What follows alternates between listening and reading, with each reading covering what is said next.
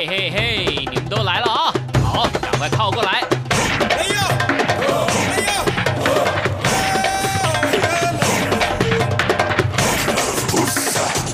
想了解台湾吗？一起来收听《台湾红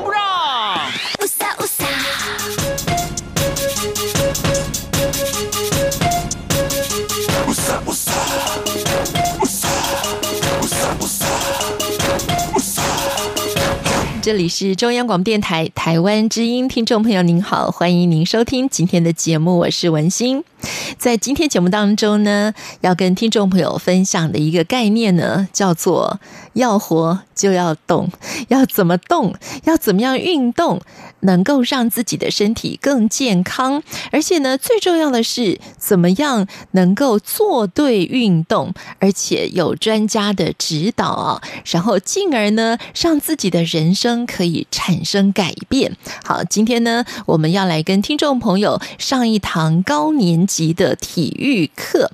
听到高年级，可能很多的朋友会想，嗯，我还不到高年级，我可能顶多是轻熟龄哈。可是我觉得看完这本书之后呢，对我来说真的蛮有励志的作用诶，因为我觉得好多的症状哈，我们现在很多的年轻的朋友，或许你都已经要开始好好的对症运动喽。所以呢，我们要趁早的开始来培养我们的健康的财富。那今天。当然就请到了专家。那这位专家的头衔，我先来跟听众朋友来介绍一下。他是一位运动医学的专家，他是运动伤害防护的专家。那当然，他也透过很多教学讲座，还有出书，来跟听众朋友分享呃正确的运动概念。今天我们请到的是林冠廷，冠廷你好，文心姐好，各位听众大家好。大家都说：“哎，你要活就要动哦。”可是现在很多人都说：“哎，我没有时间运动，我真的好忙哦。”哎呦，我真的好懒得动。所以你今天要怎么样说服我们？我想要先跟大家分享，就是呃，运动的好处有非常多，我相信大家都知道。是。那我特别呢，从这一本书啊，是透过很多的真实案例，就是高年级的长辈啦，他们的人生真的透过运动。转变从黑白变成彩色的故事，我相信这些故事可以带给很多的读者跟听众啊，心中就会有一点点激动，想要说，对，我就是像这样也可以一起运动，是，就是心中会产生那一个动力啦。嗯，是，所以这是我刚刚为什么说，对我来讲，我觉得像是一本励志的书。嗯，就是我个人本身呢，就是一个嗯，能坐就不想站，没有关系。然后那个能。躺就不要做，所以好励志哦！因为我发现呢，原来在这本书当中，哈，不但是为年长者所设计的这些运动，哈，是长辈们可以做的，其实真的都不难呢。就是不难这两个字，我觉得好励志哦，对不对？对啊，而且啊，其实从家里哦，我们不太需要说你一定要什么样高档的设备，不用。你在家里有一个小小的空间，一张瑜伽垫的这个空间哦。你就可以做有好多好多的运动，嗯、而透过这些运动，你会发现你的身体开始有一些些的改变，一点点的进步。嗯，比如说，哎，腰酸背痛好像改善了。嗯，上下楼梯，你的膝盖好像有一点点力气了。是，那一点点建立信心之后，你会更愿意、更喜欢运动。这时候，我们就可以。更加的进阶出，呃，可能挑战户外的啊，甚至健身房的一些运动这样。因为啊，对很多的朋友来讲，哈，我们讲上班族的朋友来讲好了。那像我最近我身边的朋友一直鼓励我说，你也要开始运动啊！你看你的肉都松垮垮的。但是他们提到的运动是什么？你赶快跟我去登记，呃，就是加入会员。不是马拉松对我来讲太远，就是哎，我们附近开了一个新的健身房，来我们去。去加入会员，可是我就觉得啊，健身房的器材对我来讲太高难度了，我不行哎。然后我有另外一个朋友就说，他在一个月之内瘦了六公斤，怎么瘦呢？我每天爬楼梯，呃，爬十五楼哦，十五楼的楼梯爬十趟。我觉得天啊，这这 太不可能的任务，对。好，今天我们要把这个正确的运动概念哈来推荐给大家。但是我想冠廷现在跟我们聊一下，嗯，运动医学专家，光是把运动跟医学。或说运动对我们跟年长者的这个呃，我们所谓的银发族的照护啊，要连接在一起哈。我觉得这个就可以先请冠廷来跟我们做一个简单的自我介绍。好的，那我本身呢，就是呃，在十多年前 毕业于这个中国医药大学的运动医学系。嗯哼，那我从那个时候就发现说，其实我们身体有非常非常多的病痛啊，完全都可以透过运动来改善。嗯，无论是我一开始接触到了专业的运动选手，或者是现在我是在运动医学中心工作，那跟骨科跟复健科比较有密切的合作。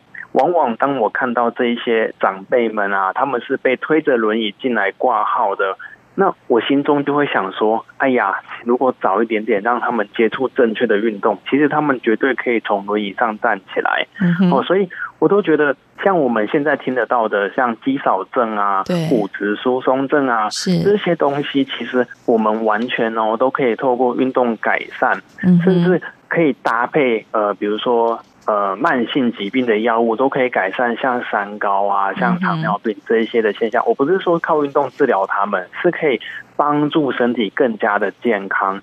所以我就想说，嗯，一定要让大家知道运动对身体的好处是什么。运动这件事情不仅仅是你到户外，像呃文心姐刚提到的那一些东西之外，我们更要正确的认识自己的身体。嗯，因为我们每一个人都是。不完美的，可能我的姿势有一点怪怪的，我不知道。我的身上有一点点的疾病，可是我不知道应该要怎么样去避免说做做运动发生一些意外。嗯，那这个就是我们在运动医学上非常非常重要的一个检测标准。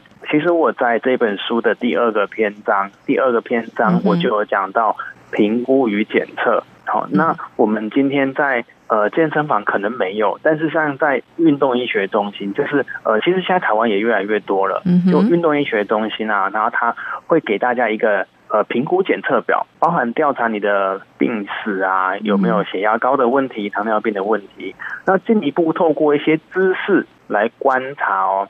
我举一个例子，比如说正面、侧面跟背面三个面向来观察，我的肩膀高低有没有不一样，我的这个。骨盆有没有前倾或后倾？脚呢？是不是膝盖有 X 型腿或 O 型腿？是啊，或者是有扁平足？因为这些东西对于我们的姿势影响其实蛮大的。嗯，好，那如果你没有仔细观察，其实你也不会发现。对，哦，所以我我其实可以蛮建议听众朋友啊，这时候可以站起来找一个镜子，或者旁边有家人啊，我们可以互相看一下你的姿势呢，是不是有哪里怪怪的？对对，那。在书中，我也推荐给大家有三个动作，是深蹲，然后举手的深蹲跟靠墙的深蹲，来检测一下身体的运动能力。那这是什么意思呢？很多的时候，我们身体上面有功能上的障碍，其实并不会引发疼痛。我举个例哦，当我们今天想把手举高，举手的动作，诶正常的人举手没有问题，对。可是有一些些人举手，他只能举到一半就举不起来了。是哦，那严重一点点还会疼痛，我们可能会说它叫无时间。对，好。那这些动作呢，在生活上，在运动上肯定会造成影响。可是你说它会痛吗？其实有的时候还好哎。对，所以我们就是要透过这样子的检测呢，才知道说，哎呀，我现在的身体处于什么状况，然后下一步我应该要怎么样去运动去改善这样子。所以一开始的评估检测就是我们运动医学相当重要的一个环节。是。啊，是这样子的。是，而且今天我们介绍《高年级体育课》这本书呢，这本书啊，还有一个非常贴心的地方啊，而且也是大家可以来当做一个非常好使用的工具书的一个特色，嗯、就是我们请到了呃银发族的模特儿，啊，真的，那都是我的学生，哦，真的，来在书中呢有很多他们实际啊来运用这。这些运动的器材。但我说的器材不是健身房里面的那种什么重训的器材啊，就是、嗯、呃什么瑜伽球啦啊、呃，或者是像什么有哎弹力带这种哈。那刚刚呢冠廷也提到，当我们要在开始运动以前，我们要先来做一下这样的评估。那书里面呢，我们的模特儿先生跟模特儿小姐呢，也就有实际的照片，让大家知道说正面、侧面、背面，你应该怎么样来观察自己的姿势是不是正确。我觉得这一点就很贴心了，而且好实用哦。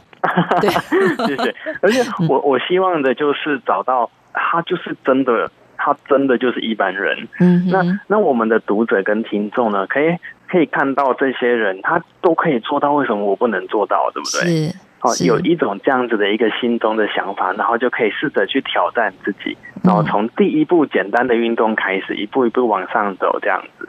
而且啊，在这本书里面呢，其实呃，冠廷有先给我们的一个概念，就是说呢，就是你并不是说好，我今天下定决心，我要从今天，我要从明天开始运动，然后明天呢，我就立刻穿上我的跑步鞋，我就去跑步。哎，那可不行哦，对不对？当然，当然 是，是。所以循序渐进也是一个你呃，在书里面呢提醒大家的，就千万不要急，对不对？真的，真的，真的。嗯、第一个，先了解一下自己的身体状况。嗯，那呃，我我举一个例子哦，就是现在呃，应该是说前阵子啦，嗯、台湾有很多很多的路跑项目。是，那很多的人呢，来到我们的运动医学诊所啊，真的都是发现说，哎，他有运动，然后呢，嗯、不小心运动过量，因为跑步的关系，脚开始痛了，腰开始痛了。是，嗯。像这样子的话呢，就是因为一开始并没有做很好的评估，嗯、那就人家跟着跑，硬着头皮也跟着跑啊。对，那就就开始就就发现还受伤，然后受伤之后呢，就不敢运动。那从此之后，对于运动就有点敬而远之。我想这样就不太好了。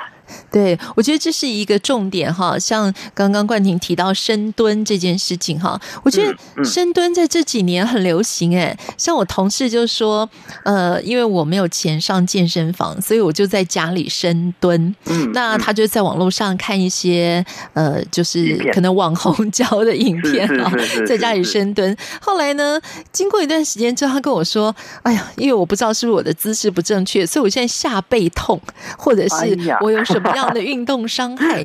哎，我们一听之后就有点害怕，说：“哎呦，那我还是不要随便来进行这种没有专人指导、没有专业的教练指导的动作。”或者说，有些人说爬楼梯，哎，年纪大了，或者说你呃爬楼梯伤膝盖，呃，老年人可能会有什么膝关节的问题啦、骨质疏松的问题呀，我们最好不要随便动。但你真的越不动，健康就离你越来越远。好，当然，当然。其实我刚好谢谢文心姐提到，就是有非常多的人来找我们，因为身体的病痛都来自于看了网络上的一些文章或者影片。当然，我觉得有这个心想要运动是好的，是对的。但是在一开始我们什么都不会的状态下，嗯，我还是真的建议先找一下专业的，呃，比如说物理治疗师，或者是防护员，或者是教练。我们先学会如何正确的运动，如何学呃正确的发力。我举一个例子，像刚刚的深蹲，它有一定的姿势啊。是。那如果你的姿势不对，那自己又不懂的话，那真的很容易造成像刚刚提到的下背痛啊，嗯、甚至膝盖的问题这样子。嗯，是。嗯。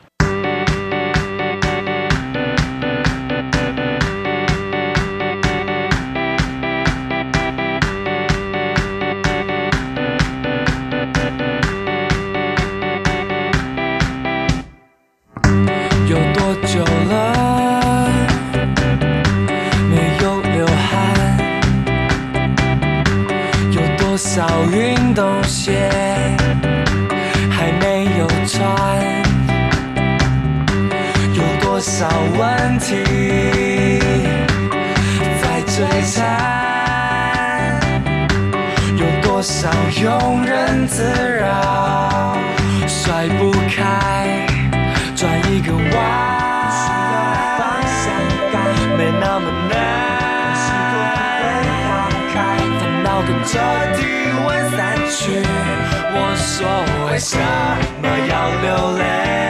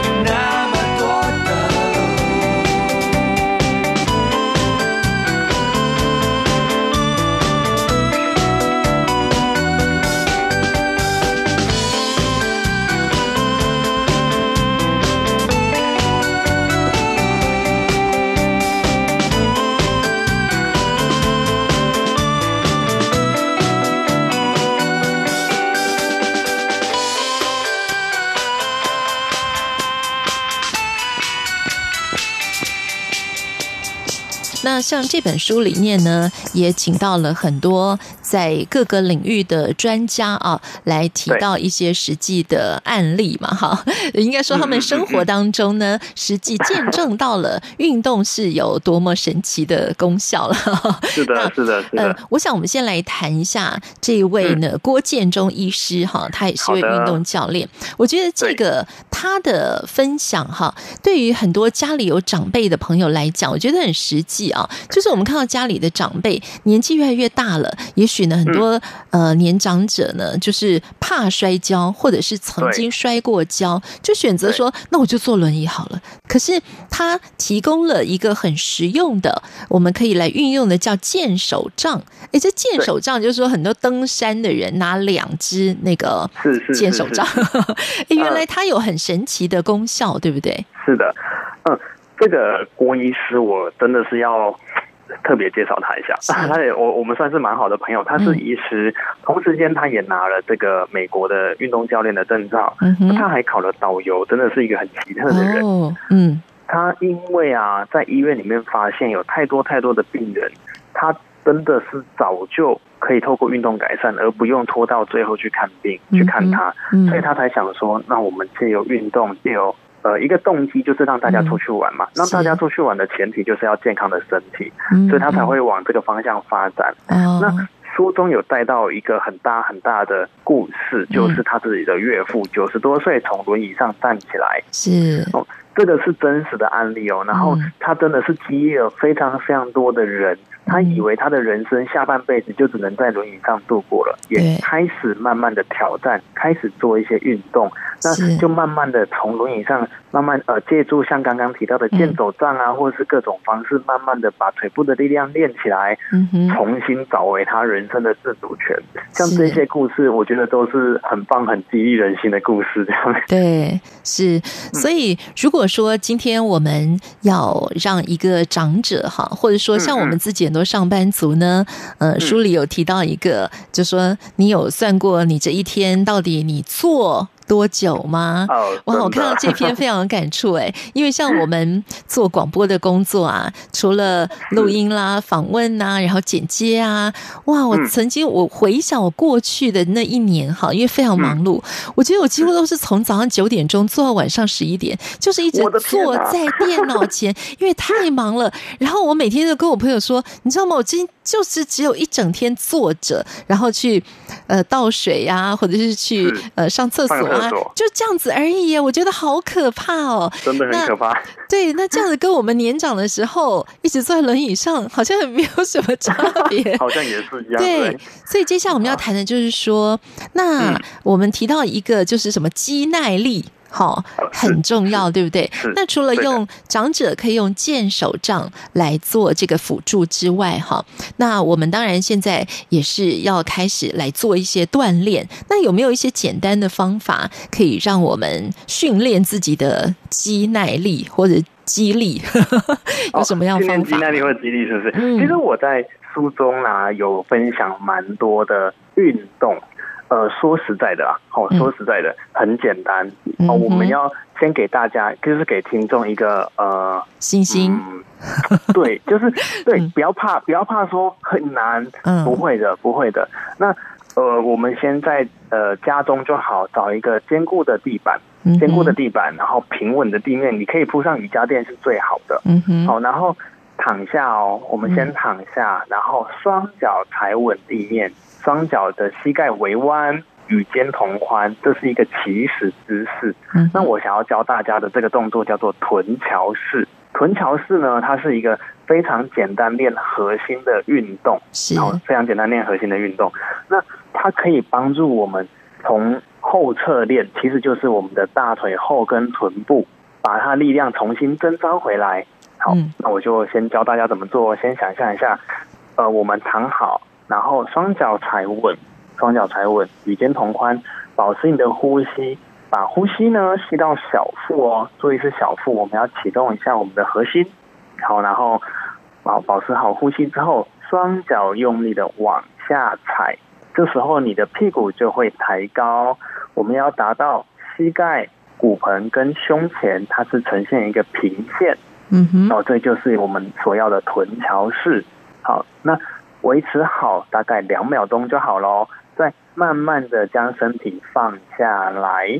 好，那我们这个动作可以呃重复十下，那每次呢可以做两组到三组这样子。呃，这是一个在家就可以做的很简单的运动。等到你觉得哎这个动作其实也蛮熟悉的之后呢，那像刚刚文心姐提到的这个深蹲动作啊，嗯，我也蛮建议大家可以练，但是初学者。初学者呢，我建议先做的是靠墙深蹲的运动。Oh, 靠墙深蹲。嗯、呃，其实我在书中也有呃详细的图片跟介绍啊。那我先跟大家分享一下这个步骤怎么做哦。首先呢，我们先到一个墙壁边，注意这个墙壁一定要坚固的墙壁哦。嗯哼。千万不要找那个木板隔间，可能会不太稳。好好好。对。嗯。所以先到这个坚固的墙壁边，把身体靠好，你会发现头。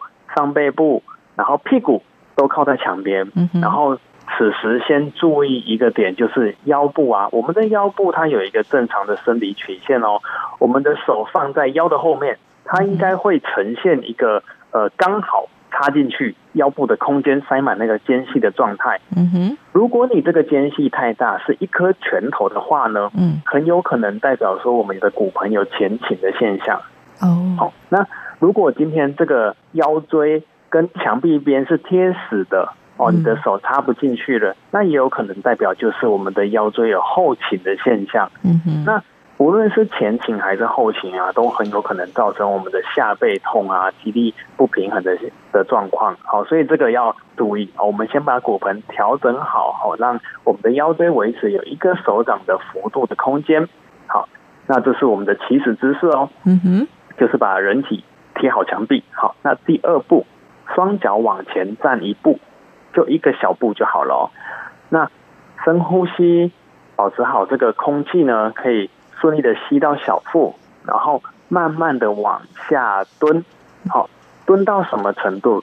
当然目标是蹲到膝盖九十度啦。嗯，好。可是如果对于初学者来说有一点困难的话，我们蹲到四十五度也可以。嗯哼，好，就慢慢的下蹲，好，慢慢的下蹲，然后然后再蹲好了之后，我们可以维持十秒钟。好，那。厉害一点可以维持三十秒，我们就根据每一个人腿部的力量做判断。嗯、这个就是锻炼我们的肌耐力，是腿部的肌耐力。嗯哼，好，所以这样。重复重复可以重复个两次三次，那久了之后，你的力量提升啊。当我们今天在外面散步啊、逛街，甚至上下楼梯，你都会开始觉得说，哎，你的膝盖啊、你的腿开始渐渐的有力气，也比较不会那么累喽。嗯，所以这个蛮推荐给大家靠墙深蹲。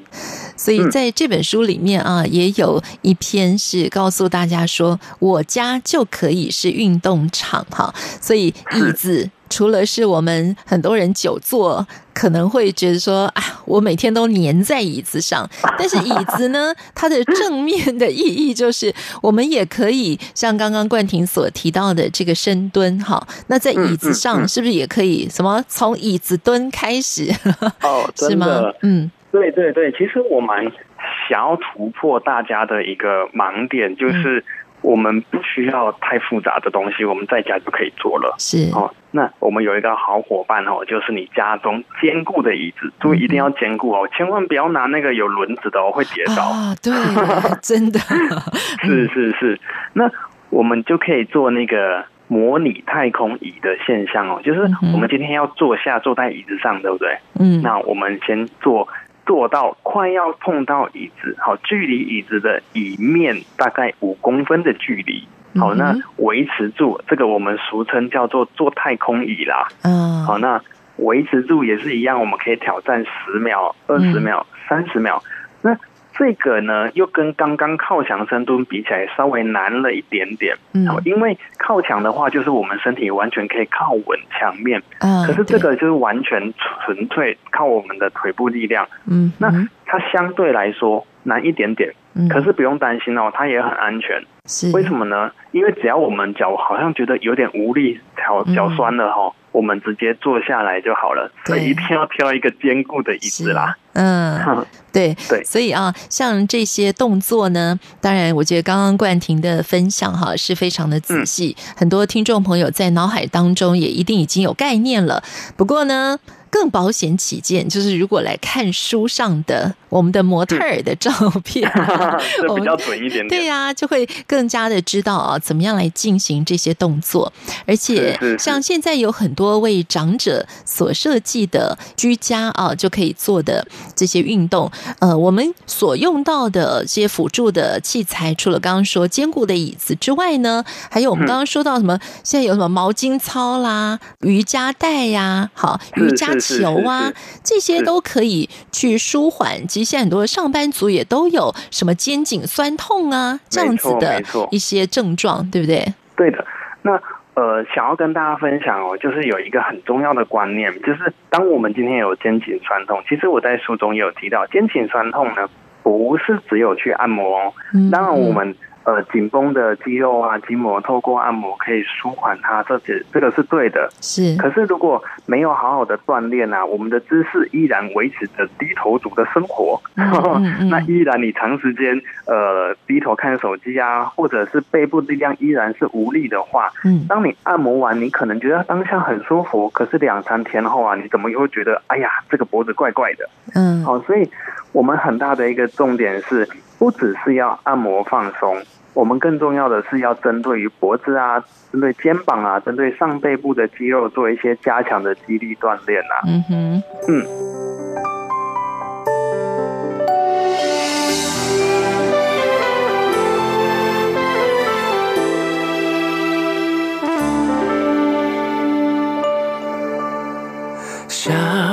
时候牵牵小手，像幸福小两口。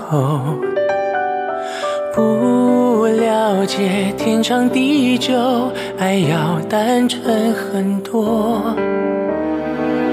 时来谁情窦，开不成气候，还不懂温柔，就开始懂心痛。越长大之后，真心越是缺货，爱到老变成过时的口号。所以我们都寂寞。二十岁前做的手，三十岁前一条狗，六十岁前拐杖独自过。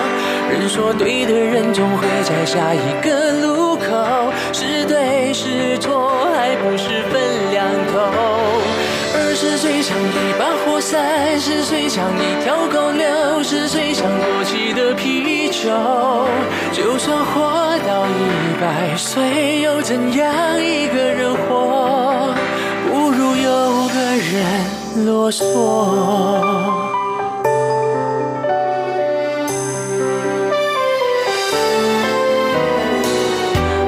来水情窦，开不成气候，还不懂温柔，就开始懂心痛。越长大之后，真心越是缺货，爱到老变成过时的口号。所以我们都寂寞。二十岁前做的手，三十岁前一条狗，六十岁前拐杖独自过。人说对的人总会在下一个，还不是分两头。二十岁像一把火，三十岁像一条狗，六十岁像过期的啤酒。就算活到一百岁又怎样？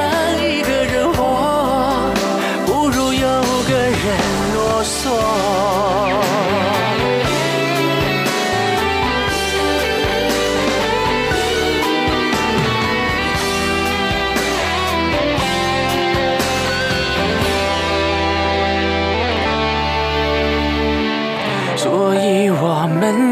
寂寞。二十岁前做的手，三十岁前一条狗，六十岁前拐杖独自过。就算重新跟着岁月慢慢变伤口，还是渴望有个人到白头。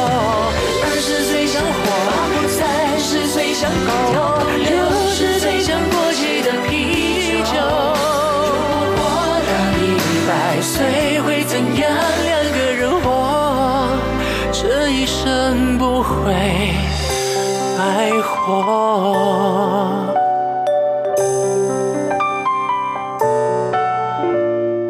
呃，在这本书里面啊，有特别针对我们银发族的长者啊，提出了一些我们在年纪大的时候呢，呃，这些年长者会碰到的一些问题。那其中你提到了一个，我觉得很重要啊，就是很多的年长者啊，到了年老的时候呢，就会觉得，哎，那个牙齿不大好咬，或者是说我们的咬合啊，就是会觉得好费力哦，所以我就开始吃稀饭啦，软的。东西呀、啊，我只喝汤啊，就不需要咀嚼。可是呢，我们都知道，呃，专家医师也都说，当你越来越不去咀嚼它，没有这个动作的时候，其实它跟我们的退化。对，除了退化之外，好像咀嚼这个动作也可以刺激我们的脑啊，什么预防失智啊。哦，我觉得那个一连串的影响是很大的耶。没错，没错。先给大家一个很很重要的观念，就是我们的人体呢是很聪明的哦。嗯，我们的身体呢，它透过外界的刺激，比如说给它压力，给它运动，它就会增长肌肉哈。所以我们越练，肌肉力量会越大越多。嗯，这是正常的。可是反过来哦，如果我们今天就是不运动，我们就是瘫在沙发上，瘫在床上，那我们的肌肉流失也会很快。那同时间骨头流失也会很快。那功能上也都会退化哦，嗯，哦，这个是一个很重要很重要的观念，就是不要因为就是太方便了，然后就不动，然后你就会忘记怎么动。嗯、那呃，文心姐，我想要跟大家分享我一个学员的案例，好不好？好，好，嗯，太棒了。那我觉得这个案例很重要，就是我之前有一个学生，她是一个妈妈，嗯哼，哦，她来找到我的时候呢，她腰椎在五年前开过刀，嗯哼，那。他很乖哦，他骨科医师开完刀之后啊，有叫他用那个护腰啦，对，然后就是绑住那个腰说，说、嗯、哦，你要绑好哦，嗯、保护你的腰，避免这个二次伤害。嗯，那这个妈妈也很乖，她真的很乖哦，就是一天除了洗澡之外，二十四小时给她穿着这样子，哦、然后就这样过了五年啊。那她来找到我的时候，是因为长期的下背痛了。嗯嗯。那我请他把护腰拿下来之后，发生了不可思议的现象。嗯，就是。他的手必须要扶着墙壁，他才能够站得稳。哇，已经没有力气了。对的，对的，他的腰已经肌肉都退化萎缩了。嗯，那平常都是靠那个护腰绑着，他自以为觉得哎蛮稳定的。可是当这个护腰一拿掉，发现他的力量都没有了。嗯，哦，那连站这个动作，单纯的站都没有办法站好。嗯，哦，所以我我就。我就带他开始啊，先给他一个正确的观念，就是护具这个东西，像很多长辈都会带护腰、护膝，对哦，像这种东西，哎，当然带着是蛮舒服的，没错啦。嗯，只是我们还是要有一个观念，就是要把身体练得更加强壮，不能靠这些外来的东西。哦，所以一开始的时候，我也是请他躺着，哦，我们做很有趣的运动，叫做呼吸运动。啊嗯、他说他活了五十多年，怎么？从现在才开始学习怎么呼吸这样子，但是蛮有趣的，因为我们的核心肌群确实是需要呼吸来启动去诱发它。嗯、那慢慢的把他的肚子周边的力量征召出来，锻炼出来的时候，他渐渐的就可以比较少带那个护腰，嗯、然后也可以比较正常的回归他的生活，比较不会有这些下背痛的一些现象这样子啦。是哦，所以所以其实要跟大家讲的就是锻炼很重要，不要因为。呃，太舒服了，甚至有一些外来的辅助，就忽略了自己本身要运动这件事情。所以在这本书里面呢，有一章就叫做“呃，用真正的核心”。来取代啊，拐杖跟护腰啊，所以我觉得刚刚冠廷的分享啊，也让我想到，在之前呢，我去这个药房哈，帮呃家里的长辈买护腰的时候，那那个就是药房的那位对店员，他就特别的叮嘱我说，这个护腰哈不能一直带着哦，只有你需要什么呃提重物啦，哦弯腰啦，或什么特别的。大动作的时候，为了保护你才能带。你如果一直带着的话呢，那你的腰就会越来越依赖它，对，你就不会用自己的力量了。哦，所以他反正就是这道理，对不对？嗯，真的真的太重要了。嗯，而且这个这个店员真的是蛮有良心的，因为很多人才不会这么说哈。嗯，那我想要跟大家讲的就是，特别是很多呃长辈们。很多长辈们，他还有在工作的，像呃之前呢、啊，我我阿公现在是没有啦。之前我阿公还是在乡下，他会有一些种一些花花草草啊，种菜啊。嗯，那他也确实是会很需要依赖这些东西。嗯哼，好，那就就会因为腰椎会有不舒服嘛。是。但是其实我要跟大家，就是各位听众说，呃，没有。必要的时候，我们就不需要用它。你正常生活走动是不需要靠它的，好，除非你今天真的是需要呃工作啊，或者是特别不舒服再用就好。当然严重一点也不要靠这个东西，赶快看医生哦，这很重要。哦、是，嗯，但是我我之前啊，像看一些这个购物频道哈，他们在推广这个护腰，或者是甚至就是连背一起让你挺起来哈。那他就提到说，我们。呃，利用这些辅具呢，让你不会驼背。因为像我们刚刚一开始提到，我们可以在三观，就是观正面、侧面、背面的时候呢，可以看看自己的姿势。那有些人呢是驼背而不自知，都要别人在拍你一下，说：“哎。”不要再驼背了，你才有警觉到说，哎呦，哦，我有驼背吗？好，那所以当时呢，我看到他们在推广这样子的一个辅助的用具的时候呢，就是特别说，我们可以让自己挺起来，不要驼背。那书里面有特别也有提到驼背这件事情哈，就是有时候驼背，我们觉得说啊，这姿势好舒服哦，可是 舒服之余，真的对我们整个。不要说姿态好了，就是对整个人健康是有影响的，是不是？是的，是的。呃，我想要跟大家稍微聊一下简单的基础解剖学，这样子哈。哦，好。其实我们在书中有提到，我们的一颗头呢，大概是五到六公斤重啊，嗯、大概大概哈。是。那我们头往前倾啊，倾的越来越多的时候，这颗头可能会变到二十公斤甚至三十公斤的压力哦。那在哪里呢？就是在我们的颈椎。嗯。哦，那我们今天如果脖子的力量没有用上来的时候，这些压力会集中在脊椎上。那久而久之就会造成这个颈椎退化，甚至有一些椎间盘突出啊、错位的现象。那严重的话呢，那他可能就要换掉这个关节哦，去做一些手术。那如果没有严重，最常见的就是长期的肩颈酸痛。嗯，哦，所以其实锻炼好肌肉力量，矫正好自己的姿势是非常非常的重要。所以千万不要因为哎低头好舒服哦。就这样一直低，嗯、可是一直低下去，发现这些病痛随之而来哦，你就真的就尴尬了。是，而且我我最近看一些呃卖运动器材的啊，可能真的有看准现代人呢，因为太忙了，或当用忙当借口，大家懒得动，嗯、所以现在很多运动器材的口号叫做“你不想动”。没关系，你不用动，他帮你动，有没有那种站在上面，然后就会一直震动、震动、震动的那种哈？他帮你动就好了，你都不用动。那其实，呃，我不晓得这样子的方法是不是还是我们自己来动会比较好一点？好的，首先呢，首先我要先跟大家讲几个呃重要的观念，就是第一个，有动比没有动好。嗯哼，哦，这是第一个。那你刚刚文心姐刚提到的这个叫做被动式的运动，它比较适合，比如说受伤之后开完刀或者肌肉力量真的比较不好或有一些疾病的朋友们，OK，哦，这个阶段对于他们来说，被动式的运动有非常大提升身体健康的效应，这是对的哦。嗯哼，好，可是当我们今天身体能够自主活动的时候啊，尽可能还是要透过本身自己的运动。才可以达到强化身体的效果。嗯哼，那其中有一个很大的关键叫做运动神经的连接。嗯哼，好，因为我们的大脑啊，它会发出一个讯号，告诉我的手说开始要运动喽，开始要用力喽。好，这个手往上往下这样活动嘛。那这一个神经连接是从大脑发出的。嗯，如果你今天是被动式的运动，就是刚刚说什么自己震动那个，对，就少了这一段。哦，好，嗯，那。今天呢，我们靠着这个大脑发出的连接，其实有一个非常重要的关键，就是它可以预防失智症。嗯哼，好，这个我在书中有一个太极的篇章也有提到这一点。是。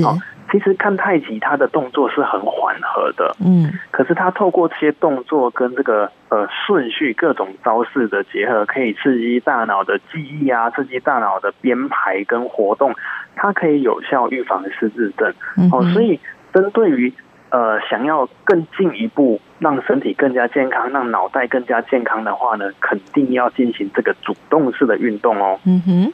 那再进阶一点点，如果要强化肌肉力量的话，那肯定要再加强我们的重量训练的运动。哦，这个就该更进阶一点点。像其实呃，文心姐，我我这个书的后面啊，有好几个我自己的学员哦，就是那个阿妈，很多阿妈，很多阿妈。那这些阿妈一开始呢，都在家里面觉得洗衣服就好累哦。提一个东西上街买菜就好累，嗯哦，可是在我这边透过运动啊，把那个三十公斤的东西举起来扛起来，都觉得现在都很轻松。哇，然后抱着孙子走来走去都觉得很轻松。是，所以这个绝对都是可以进一步再锻炼。当然，我们一开始是慢慢来啦。嗯嗯，啊对，慢慢来，然后进一步，然后把重量加上去。其实回到日常生活当中啊，他都不觉得呃搬个东西、移动个家具有什么困难，真的不困难。是 是。Para pendengar sekalian lanjut lagi dengan Sorry,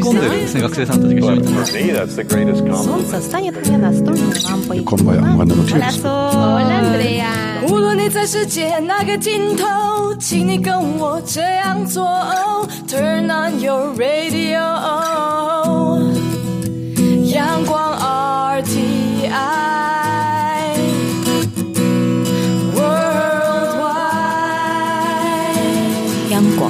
联系世界的桥梁。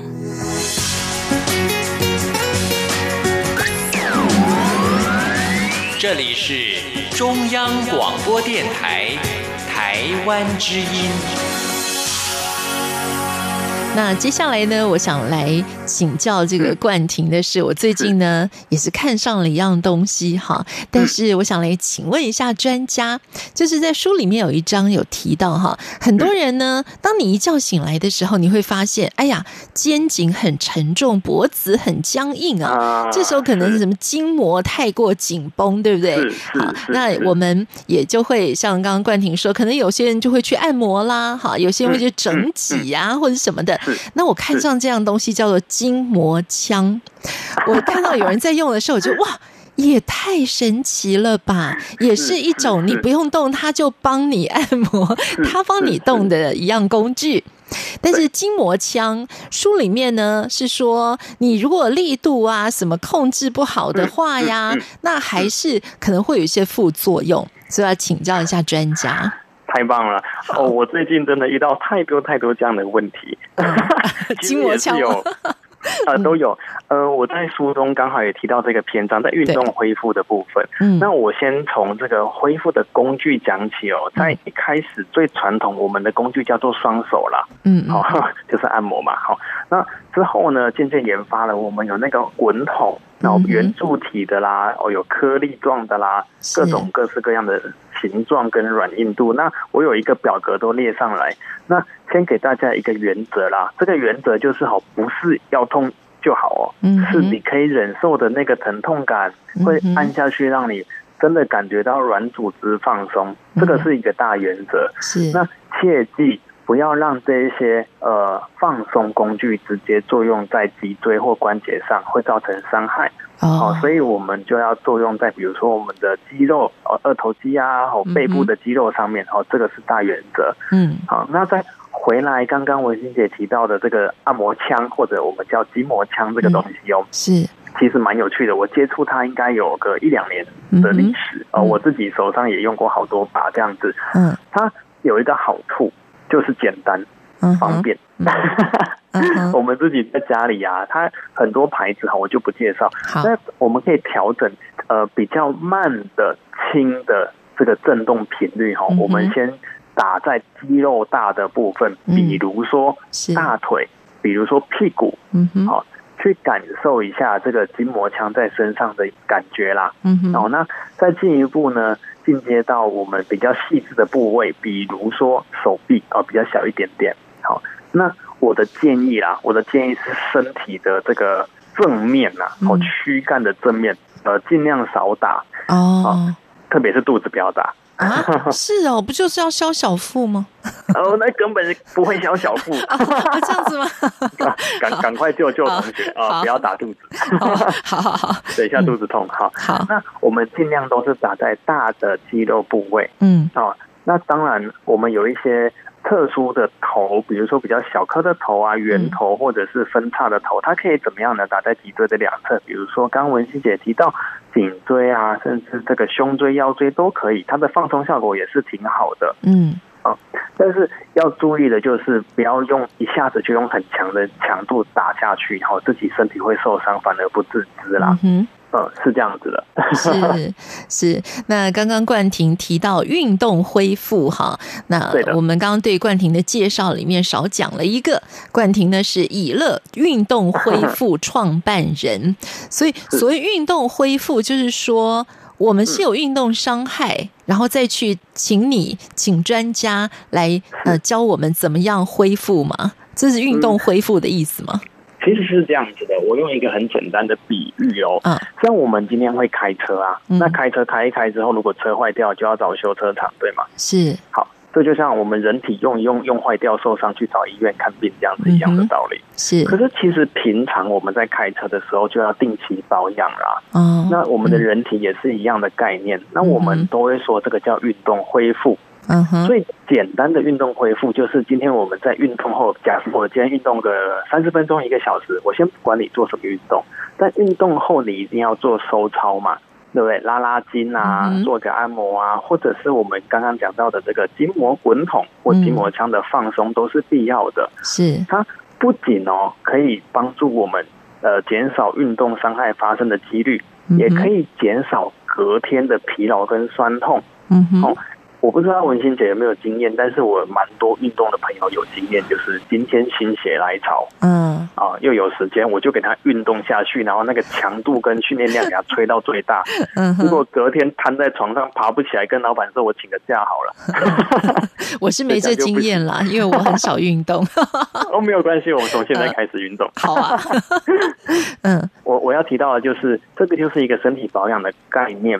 如果我们今天有一点身体的不舒服，好，不要说生病，是不舒服，有点腰酸啊，或者姿势有点歪掉，嗯，我们就可以透过这些运动恢复的技术跟手法来帮助我们的身体恢复到一个健康正常的状态。不是只有针对于运动当下，更针对我们今天在生活上，比如说坐姿的调整啊，站姿、走路的这个些调整，其实都是蛮蛮重要的。大早我起床心情好，你的照片在我床边陪着我睡觉，我睡得很好，今晚要不要？如果我们这样下去，幸福我找到，所以你不能，我说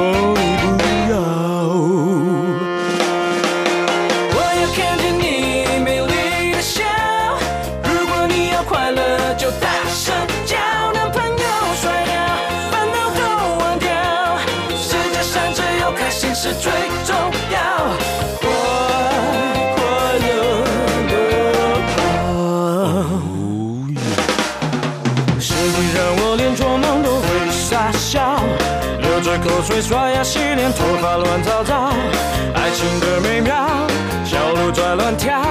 为了你，我抽烟喝酒，统统都戒掉。恋爱让我的细胞都火药。我要看见你美丽的笑，如果你要快乐，就大声叫。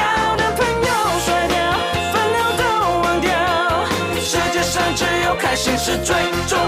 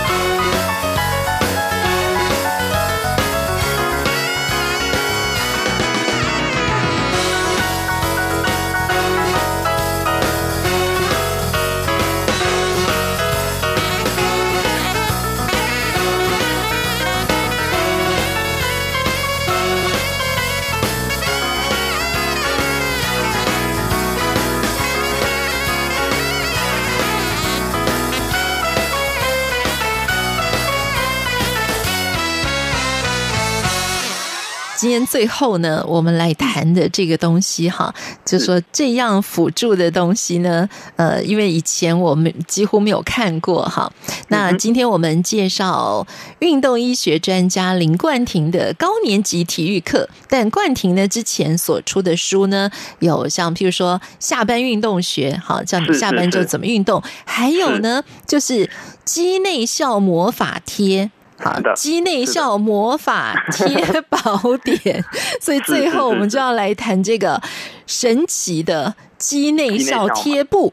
好，那书里面呢也有照片哈，告诉我们说有哪几种，有六种的贴法哈。但是我没有怎么看懂，说哎，那它到底是有什么效，或者应该怎么用啊？好的，首先肌内效贴布这个东西啊，它并没有任何的药效哦，它就是很单纯的弹性贴布，贴在人体的身上。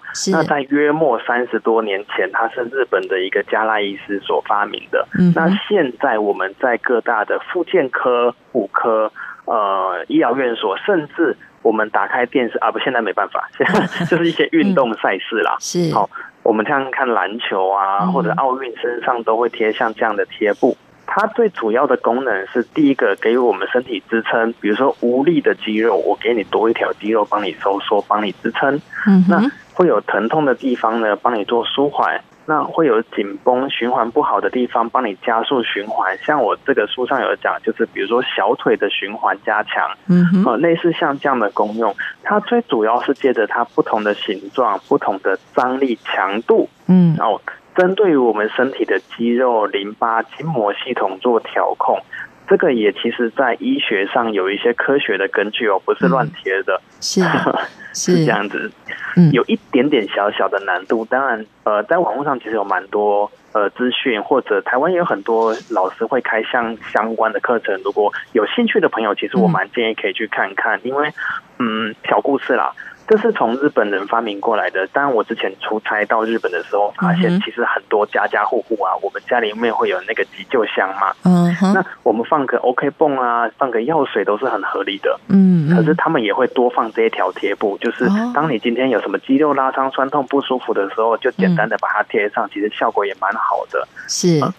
好，今天我们介绍高年级体育课这本书呢。当然，在这本书当中啊，除了冠廷之外呢，还有很多各个相关领域的专家们分享他们的实证的经验或是专业的知识。那最后呢，也还有一点提醒大家的是，书里面也有提到，当你呃，不管今天是银发族的年长者，或是我们一般的这些青壮年的朋友们，其实，在食衣住行的各个领域啊，还有譬如说，像怎么样可以在饮食上吃的健康，怎么样去晒晒太阳来呃补充维他命 D、维生素 D 哈。那这些贴心的提醒呢，在这本书当中，基本上呃也都已经照顾到了大家食衣住行娱乐各方面的需求，对不对？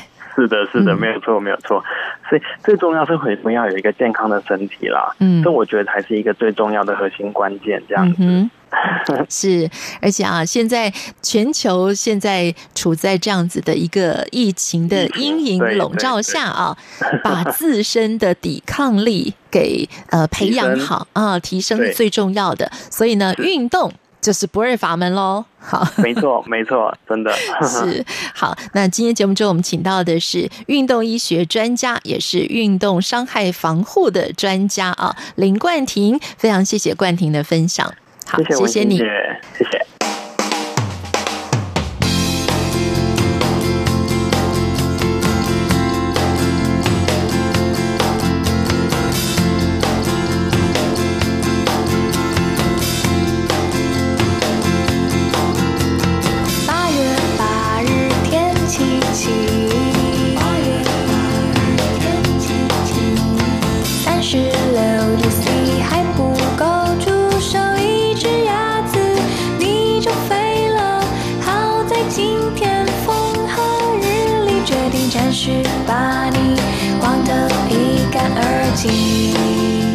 谢谢听众朋友收听今天的台湾红不让，祝福你有一个愉快的周末假期。我们在明天同一时间空中再见。